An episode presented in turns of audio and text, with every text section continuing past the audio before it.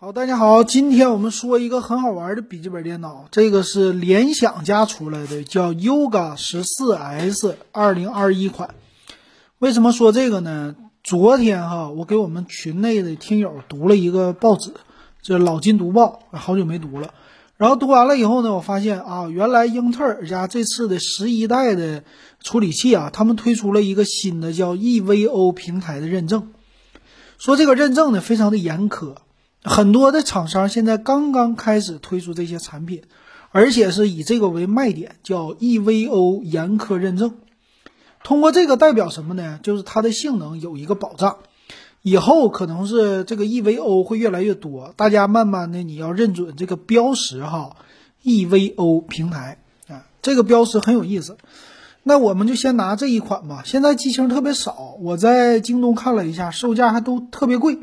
就售价七千九百九十九啊，呃八千九百九十九一万，就这种水平。那但是呢，有一款比较便宜的，就是联想这个 Yoga 十四 S，它卖的售价呢是五千六百九十九。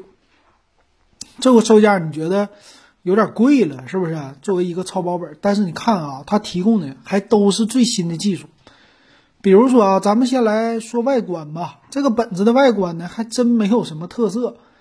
它的外观就是一个正常的笔记本啊，上边的话有摄像头，呃，超窄边框，底下的话触摸板比较大，呃，两边的话呢也没什么特别突出的，就是接口很少，有一点超薄的样子。啊，这个不是特色啊，外形的话很普通，很一般啊，有什么 USB 口啊，然后 Type C 的接口完事儿了就。但是它里边可就不一样了啊！这 EVO 平台确实性能很超群，我们就拿这个来举例子吧啊。首先用的呢是一个骁龙，不是骁龙啊，天天说骁龙手机，它是用的英特尔酷睿十一代的处理器。其实酷睿十一代处理器呢，它并不是特别猛，它用的就是十纳米的一个工艺，这个工艺没有 AMD 的先进。但这一次就不一样了，它推出的这处理器啊，它的性能整体超过了 AMD，这就好玩了，对不对？AMD 的锐龙系列现在出到了第四代，从第一代开开始就吊打英特尔，英特尔奋起直追，现在一看不好使，我必须整一个比你更猛的，售价跟你还差不多的，我跟你对着打一下子，所以这一下子我们看到了。就是这一款英特尔的十一代处理器，这是完全不一样的。比如说它在哪里不一样了呢？就是处理器的速度、速度，还有核心显卡的速度，整个不能说翻一倍吧，但是直接超过了 AMD 同系列同价位的处理器。然后这次它的酷睿十一代呢，用的是 i 五的幺幺三五 G 七，最高的睿频是四点二 G，四核八线程。说这个性能。强不强啊？这个其实不是最大的看点哈，它的性能在单核方面比十代的同款系列强了接近百分之二十，在多核性能，也就是什么八核四呃四核八线程的这个过程当中，提升了百分之八十五点三，就每一代都是超级大提升。但是显卡呢就更猛了，显卡它这次来了一个啊核心显卡，直接把。NV 的 MX 三五零的独立显卡直接给秒掉了，你想一想这是什么水平？你平时的超薄本的 U 系列低电压的处理器，核心显卡我们都说这个不要更好，啥也干不了。但这次直接把独立显卡都给秒了，直接就甚至可以说和那最新的 MX 四五零都能拼一下，就到这种程度，你说这个厉害不厉害？这是英特尔发力的点。但是呢，我昨天看了那报纸。他是这么提到的：你的内存这个频率必须高，你才可以就发挥这显卡的性能。内存用什么呢？用的最新的叫 LPDDR4X 四二六六兆赫兹。我们平时听 DDR4 买这个内存条的时候，一般是二六六六三二零零，这代表什么呢？二点六 G 赫兹的频率，三点二 G 赫兹的频率，这个速率已经很高了。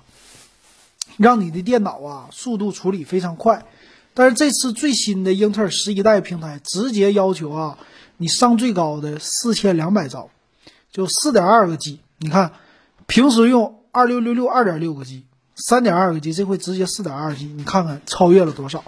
你别小看这个啊，这个可是最新的一个技术啊，再往上高了就是五千了。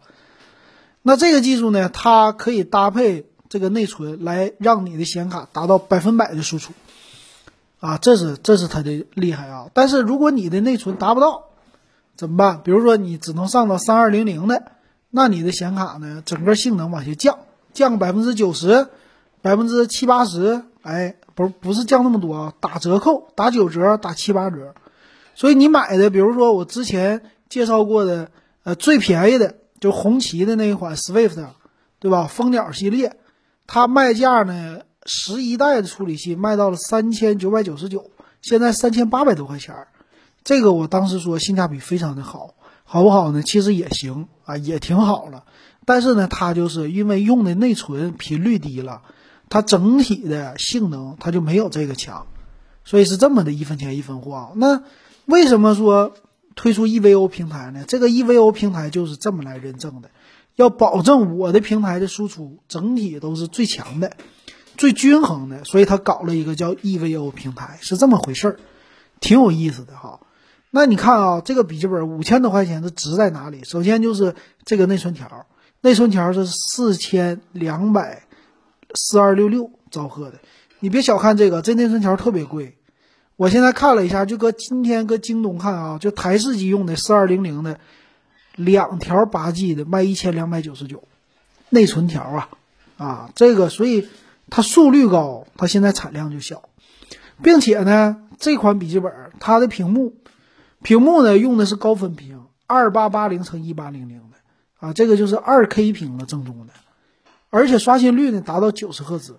就在传统的这种本上啊，用九十赫兹的刷新率，那确实是不一样，而且是高色域的屏幕，所以这个屏幕上它下了本了，内存上下了本了，再加上它的 CPU 下了本了，所以整体的性能，它可以说是一个小的游戏本，哎，就这种感觉，有五千多块钱小游戏本的感觉，玩基本的小游戏啊，什么呃联盟啊那些的，甚至你要是吃个鸡啊。啊，它那个底下最低的配置，或者说不是高帧率，它也能玩。那是怎么它能这么牛呢？现在，哎，这个要体现在它的瓦数增强，也就是说它的功耗、功率增强了。所以这款本子呢，用的是两个散热的风扇。哎，这个和游戏本非常的像，对不对？两个散热风扇。平时呢，那种的。笔记本电脑啊，属于超薄本，都是一个散热风扇，这回用两个，两个的话提供这性能，最高达到多少呢？三十八瓦的一个散热能力，所以这样的本呢，有可能啊，我感觉它的转速非常高，就是声音会大一些，但是它把这个性能提高了以后啊，让这个本子呢轻了，哎，这是它的特色，就谁不想一个游戏本轻松一点？啊，一点五公斤我就带着走，带一个游戏本，这是很多人希望的，对不对？所以这本子现在它是重量一点三八公斤，厚度呢一点一点五厘米不到，这厚度这轻度可以是不是？和日常办公是非常 OK 的，但是呢还能兼顾打打游戏，所以这是这次啊这种的 EVO 认证平台的本子的特色，它给了超薄本很强的一个游戏能力。甚至呢，你将来做个图啊，处理一个三 D 啊，简单的，哎，不能说超级猛的啊，它毕竟不能代替游戏本，但是都提供了比之前同价位的本子，甚至可能翻一倍的性能，综合下来，所以这次 EVO 平台整的太好了，这个非常值得就是咱们关注啊，但是现在买可能有点太贵，啊，你其实五千多也能消费得起啊，但是买稍微我觉得有那么一点点的贵。大家还可以稍微等待等待，等着多出一些。但是其实今年十月底嘛，到明年就不一样了。明年会有大量的 EVO 认证的本子上市的，值得期待。而且内存，哎，肯定是更高的频率往上上的。咱们到时候就拭目以待。而且从昨天的报道里边，我看到的是，它还有一种可能性，配的是 GTX 系列显卡，也就是普通的这种低电压的处理器。配上一个游戏本专用的那些显卡，游戏显卡，这样的话提供的是轻薄的机身加游戏，就是游戏本的能力，折中的一个，哎，这回也挺好哈。那既然他们家十一代现在推出的是低电压的处理器都这么牛了，那他们家正常的，就咱们说高电压的处理器将来得多牛啊？可能年底推出，我们到时候拭目以待吧。我对明年的游戏本充满想象了。你看他们家十一代的英特尔的 CPU，而且这性能会暴涨，涨完了以后内存条性能再往上提，而且显卡呢，我们也知道 GTX 三零六零显卡，一个三零六零、三零七零直接秒掉现在的二零八零了，就是这个性能是非常强的，但是售价不怎么高。所以明年的游戏本的升级啊，这些都加起来，它不提升个百分之五十以上，我都觉得有一点儿就不可能了。就是怎么说呢？就是不提供超过百分之五十的这性能，这个是不行的。所以说，比你现在的这本好多了。咱们稍微等一等，可能是半年左右啊，因为一般来说八月份。但是你要是有这个耐心的话，明年你是值得。大大的期待啊！这游戏性能啊，整体性能都是一个高速的飞跃，我觉得挺好的啊。到时候咱们期待吧，这是未来的趋势，给大家就介绍到这儿吧。这个本子，然后售价呢，现在体验五千多块钱也算是可以接受的。好，那今天的节目咱们就说到这儿，感谢大家的收听。